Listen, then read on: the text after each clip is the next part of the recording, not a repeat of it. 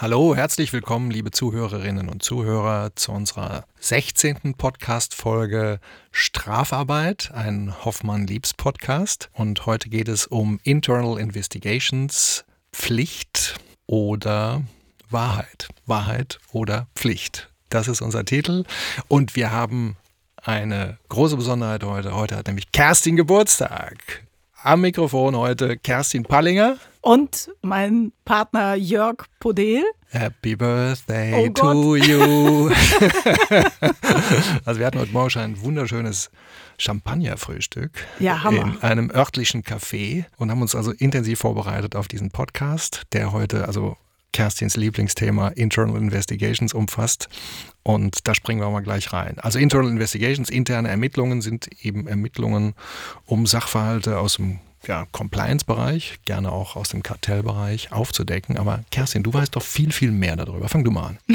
ja, vielen Dank für die Einleitung, Jörg. Genau. Internal Investigations, Wahrheit oder Pflicht. Wir haben das äh, Wahrheit oder Pflicht genannt, äh, wie dieses Spiel, was man vielleicht noch aus der Jugend- oder Studienzeit kennt. Flasche liegt auf dem Boden, wird gedreht, auf wen der Flaschenhals zeigt, kriegt dann die Wahl zwischen Wahrheit oder Pflicht. Äh, so ein bisschen. Also bei uns hat man das anders gespielt, aber. Kann okay. das sein, dass das jetzt bei Internal Investigations äh, auch eine Rolle spielen kann? Da kommen wir dann später zu. Aber wie immer wollen wir es ja auch ein bisschen anhand von einem Fall machen. Und wir haben uns gedacht, äh, bei den Hörern, die wir schon öfter erreicht haben, ähm, steigen wir wieder ein in eine Gesellschaft, die der, die der Stammhörer sozusagen schon kennt, die Hund und Katz GmbH, bekannt aus unserer Folge 12, Family Office. und äh, wer sich noch erinnern mag, beim Family Office ging es darum, da hatten wir einen Interessenkonflikt und der Geschäftsführer ist daraufhin auch über seine Füße gestolpert und wir haben ihn ähm, dann jetzt mal äh, einer anderen Tätigkeit zugeführt und jetzt haben wir einen neuen Geschäftsführer und der möchte jetzt mal aufräumen. Der möchte Compliance machen, der möchte wissen, welche Risiken hat er denn da eigentlich zu befürchten, äh, muss er irgendwelche Dinge äh, sich tiefer anschauen und vielleicht auch Umbesetzungen vornehmen oder sonstige Dinge. Und der will den Sumpf trockenlegen. Ja. Genau. Also ist ja gerne so, wenn jetzt jemand neu reinkommt, dann muss er ja aufräumen, weil sonst fallen ihm die Sachen auf die Füße. Ne? Wenn er wartet, heißt es, naja, naja, er hat es fortgesetzt. Ja, ja, er hat es fortgesetzt ja, oder sogar selber dann noch quasi ausgeweitet. Genau. Also er muss, muss reinschauen will er auch, nimmt er sehr ernst und hat aus dem hauseigenen Whistleblowing-Tool, was vorhanden ist, schon erste Anhaltspunkte für seltsame Zustände in der Vertriebsabteilung mit Blick auf Preisbestimmungen für die Weiterverkäufer, also Preisbindung der zweiten Hand nennt man das, ähm, könnte sein, dass also quasi seine Vertriebsmitarbeiter auf die Händler äh, einwirken, dass bestimmte Mindestpreise genommen werden für die Produkte von Hund und Katz, was kartellrechtlich untersagt ist. Er hat auch Anhaltspunkte für abgestimmtes Verhalten zwischen einzelnen Vertriebsmitarbeitern äh, der Hund und Katz GmbH. Also man muss dazu sagen, darf ich kurz, Hund, Hund und Katz ver ver verkaufen Tiernahrung. Ne? Ja, und alles rund um ja, das äh, rund des Deutschen liebstes Kind, nämlich das Tier. Also sozusagen ich meine, Petfluencer. So. Ja. ja. auch Halsbänder, ja. Katzenklos. läuft. genau. Und ähm, ja, mit Wettbewerbern hat es dann möglicherweise auch Kontakte gegeben, die in der Form vielleicht jedenfalls ahnt der Geschäftsführer da irgendwas auch nicht ganz koscher sind. Und deswegen äh, holt er den Hausjuristen zu sich und sie stellen sich die Frage, wie gehen wir damit jetzt weiter um? Wir müssen mehr rausfinden, wir müssen versuchen, ähm, dann eben auch etwaige Verstöße natürlich einzustellen, weil es ja die Pflicht des Geschäftsführers ist, dann auch ein rechtswidriges erkanntes Verhalten ähm, nicht mehr fortzusetzen, sondern umgehend zu beenden. Und im Kartellrecht haben wir eben die Besonderheit, dass wir auch noch im Wege einer Selbstanzeige oder eines sogenannten Kronzeugenantrags uns von dem etwaigen Verstoß insoweit distanzieren können, als wir auch keine Geldbuße mehr zu befürchten haben. Zumindest dann nicht, wenn man der Erste ist, der einen etwaigen Verstoß meldet. Also mal ganz kurz, also Kronzeuger ist derjenige, der als Erster die Hand hebt, aussagt und dann straffrei ausgeht? So ist das kartellrechtliche System aufgebaut. Also es sei denn, das Bundeskartellamt oder die Europäische Kommission, je, je nachdem, welche Behörde zuständig ist, ähm, hat schon Anhaltspunkte, ermittelt vielleicht schon. Ähm, und es gibt schon einen ersten, wenn es keinen ersten gibt, auch dann, wenn die, wenn die Behörde schon ermittelt, ist die Hürde für den ersten etwas höher, weil er muss ja dann Mehrwert liefern. Also er muss das Bundeskartellamt oder die äh, zuständige Wettbewerbsbehörde schlauer machen, als sie schon ist. Ja, wenn sie noch gar nichts ahnt, ist das einfacher, als wenn sie schon im Ermitteln ist. Also muss was Konkretes haben. Es ja. muss konkret was vorgelegt mhm. werden. Das kann natürlich in Papierform sein. Das ist aber gerne auch dann eben in Form von Aussagen von den beteiligten Mitarbeitern. Und da kommen wir jetzt in das eigentliche Kernfeld unserer heutigen Podcast-Folge, nämlich die Frage, wie kriege ich denn jetzt Aussagen von den Mitarbeitern? Da gibt es ja verschiedene Konstellationen. Also vielleicht habe ich einzelne Mitarbeiter, die dann auch sofort bereit sind auszusagen. Da wäre jetzt die erste arbeitsrechtliche Frage, wie ist das eigentlich? Ist ein Arbeitnehmer an der Stelle dann sozusagen schon qua Arbeitsvertrag oder aus diesem Vertragsverhältnis resultierender Nebenpflicht verpflichtet, solche Aussagen dann auch zu leisten? Ja, ja, auf jeden Fall. Also das gehört zum arbeitsrechtlichen Pflichtenbereich, ja, eine Nebenpflicht aus dem Arbeitsverhältnis, hier mit ähm, in der Loyalitätspflicht mitzuhelfen, Missstände aufzudecken, Schwierigkeiten aufzudecken, vielleicht ja sogar kriminelle Handlungen aufzudecken und äh, das ist, ist eine absolute Grundpflicht. Und äh, dagegen spricht natürlich manchmal der Gedanke, hm, belaste ich mich damit selbst mhm. oder belaste ich eine Kollegin oder Kollegen, das will man ja nicht. Ne?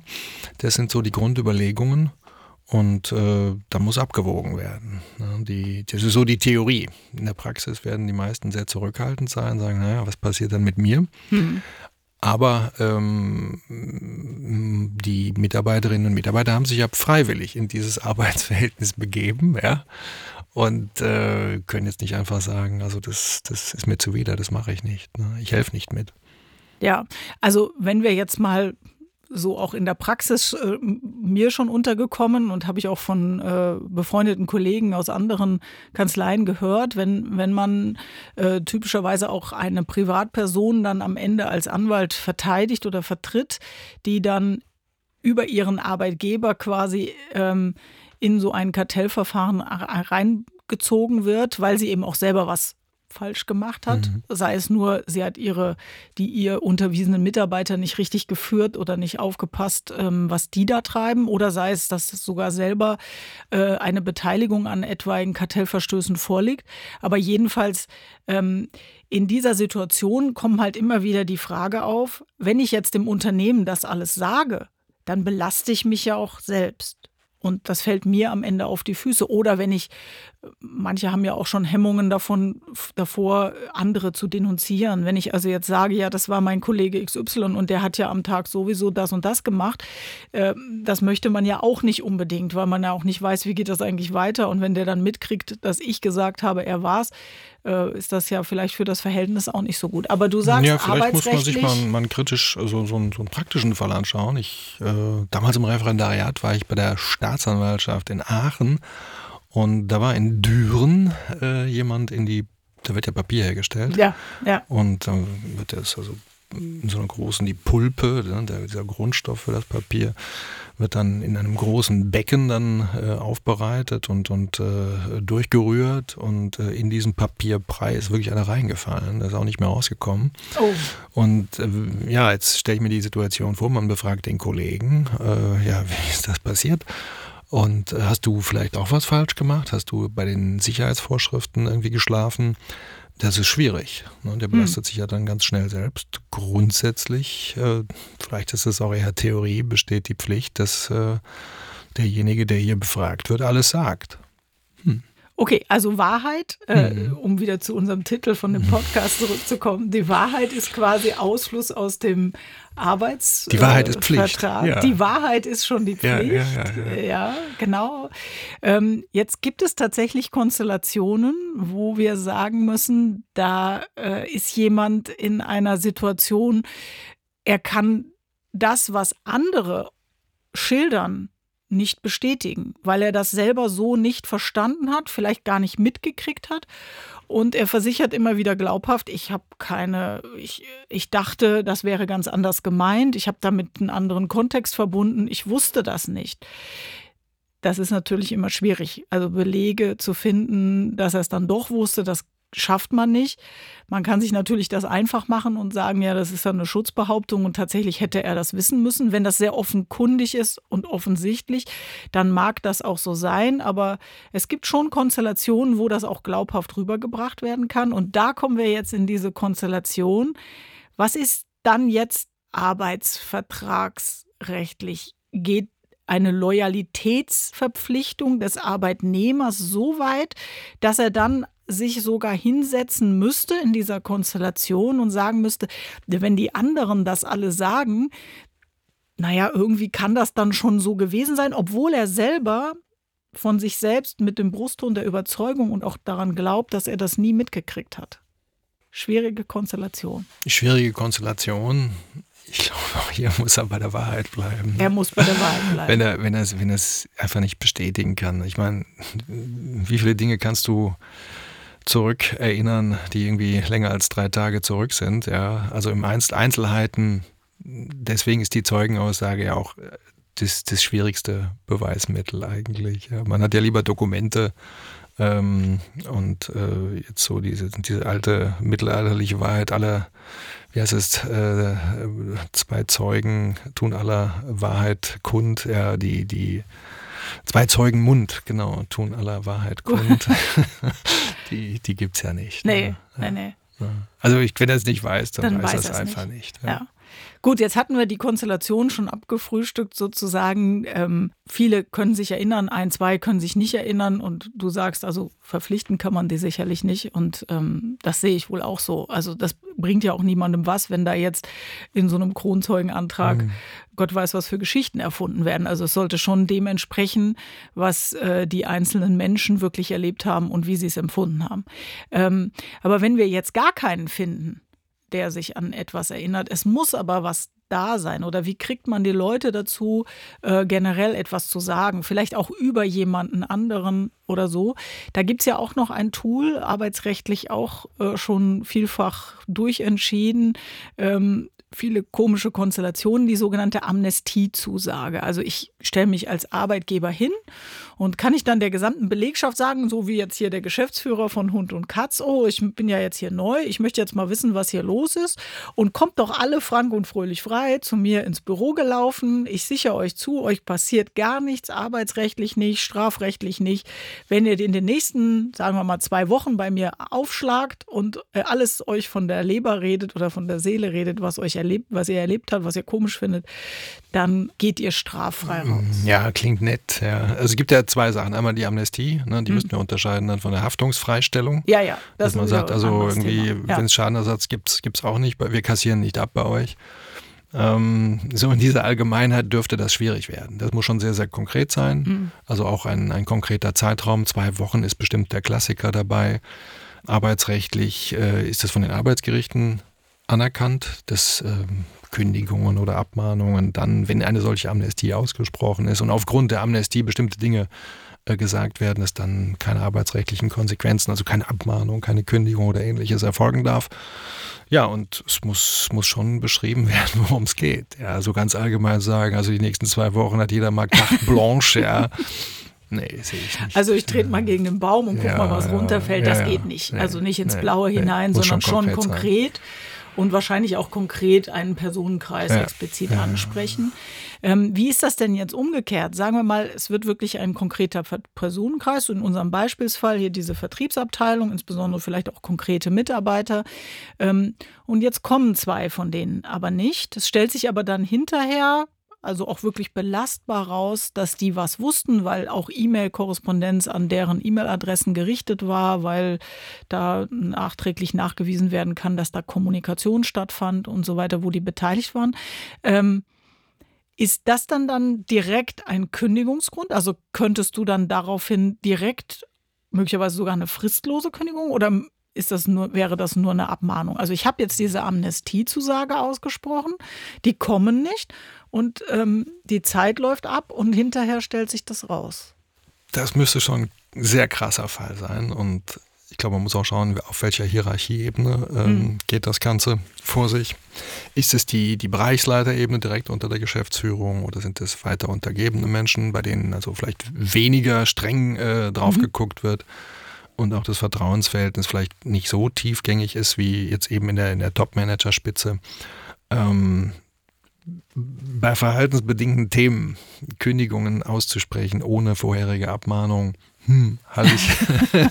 also hält jedenfalls das Bundesarbeitsgericht für kritisch. Das, das also man kann jetzt nicht sagen, so eine Amnestiezusage ersetzt sozusagen eine Abmahnung. Hm, nee, das, das muss, nee, die Abmahnung, das Abmahnung muss, muss ja den, sehr, sehr konkret. Auf also eine richtige gute Abmahnung schreiben ist eine hm. Kunst. Es muss auf die ganz konkreten Sachverhalte ausgerichtet sein. Es muss das äh, monierte Verhalten genau beschrieben werden und es muss genau gesagt werden, was erwartet wird als, als mhm. arbeitsvertraglich richtiges Verhalten. Also ähnlich wie mit einem Kind. Ne? So, ja. also du darfst jetzt nicht in der Supermarktkasse dein Kinderschokolade-Ei da mitnehmen einfach. Ja, ich erwarte von dir, dass du das äh, mich vorher fragst, ja, und dann kommt eben im dritten Schritt die Ankündigung. Im Wiederholungsfalle gibt es eine arbeitsrechtliche Maßnahme bis hin zur Kündigung. Ja. Also diese Androhung der Kündigung. Ich dachte halt, man könnte ja sagen, mit der Amnestiezusage verbunden ist ja quasi direkt der arbeitsrechtliche Schritt, wenn man nicht mhm. rechtzeitig kommt, dass man das dann. Ja, klingt elegant. Ja, diese Ideen gibt es natürlich auch im Hinblick jetzt auf Compliance. Äh, ähm, äh, Code of Conduct, Conduct oder genau. so, wo dann drin steht, so das dürft ihr alles nicht, ja, so und jetzt, jetzt verhält sich jemand dagegen, sagt man ja, wir haben uns doch quasi voraus abgemahnt ja. schon.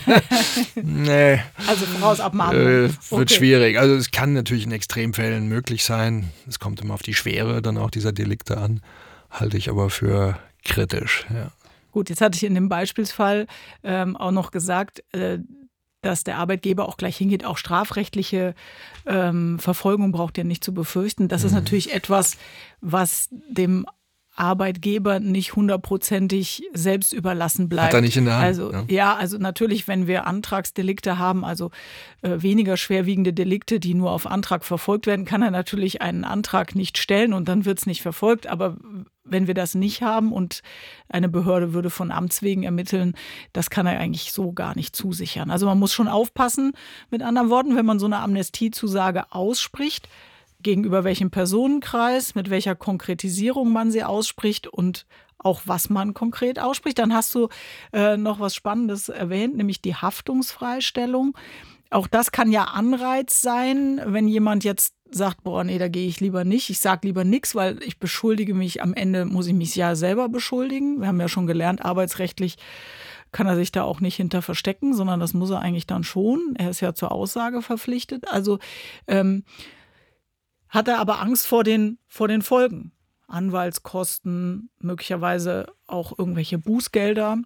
Und äh, da ist eben tatsächlich auch höchstrichterlich anerkannt, dass gerade im Bereich des Bußgeldes ähm, der Arbeitgeber dem Arbeitnehmer schon unter die Arme greifen darf. Also es kann eine Haftungsfreistellung nicht nur mit Blick auf Anwaltskosten oder sonstige Kostenlast ausgesprochen werden, sondern auch äh, mit Blick auf etwaige Bußgelder, die der Arbeitnehmer dann persönlich äh, schultern muss. Das geht.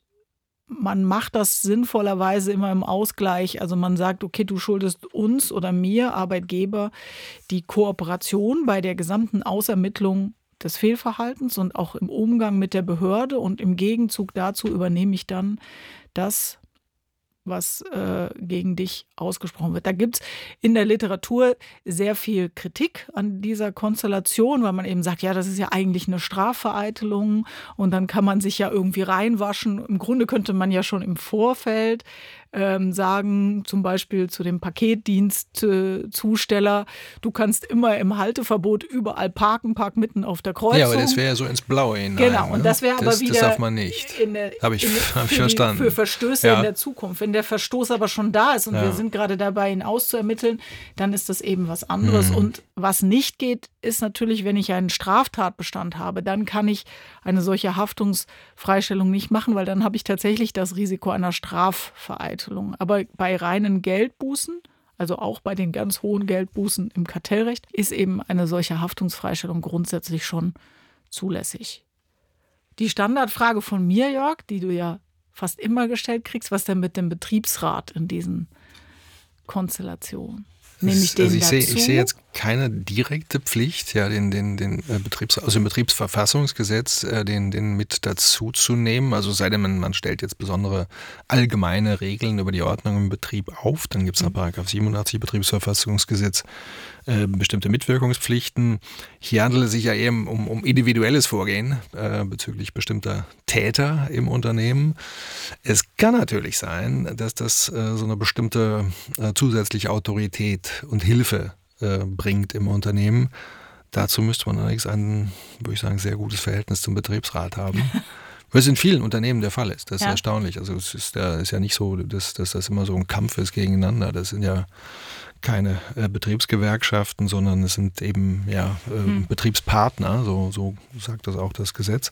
Und in vielen Unternehmen ist es auch so. Ja. Wenn natürlich schon ein Kampf besteht zwischen Geschäftsführung und Betriebsrat, das gibt es ja auch, da wäre ich dann vorsichtig.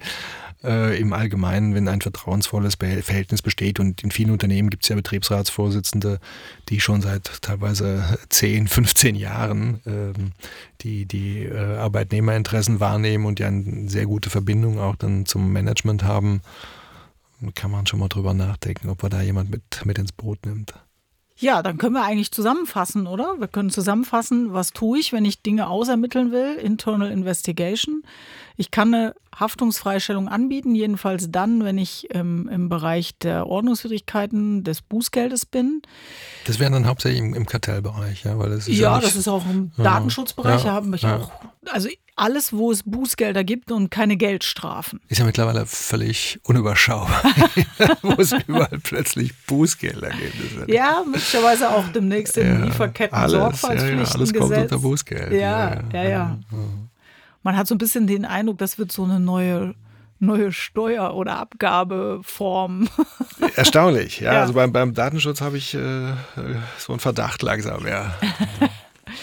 Ja, also Haftungsfreistellung bei Bußgeldern, man kann eben so eine Amnestie aussprechen, nicht für einen zu langen Zeitraum und sehr konkret und hin, äh, hinreichend auf den Personenkreis eingeschränkt. Man sollte sich, wenn man mit dem Betriebsrat gut klarkommt, vielleicht die Unterstützung des Betriebsrats So ein bisschen zusätzlich als ja, und- Rückendeckung und, und, äh, als Akzeptanztool. Akzeptanz, ja. Ja.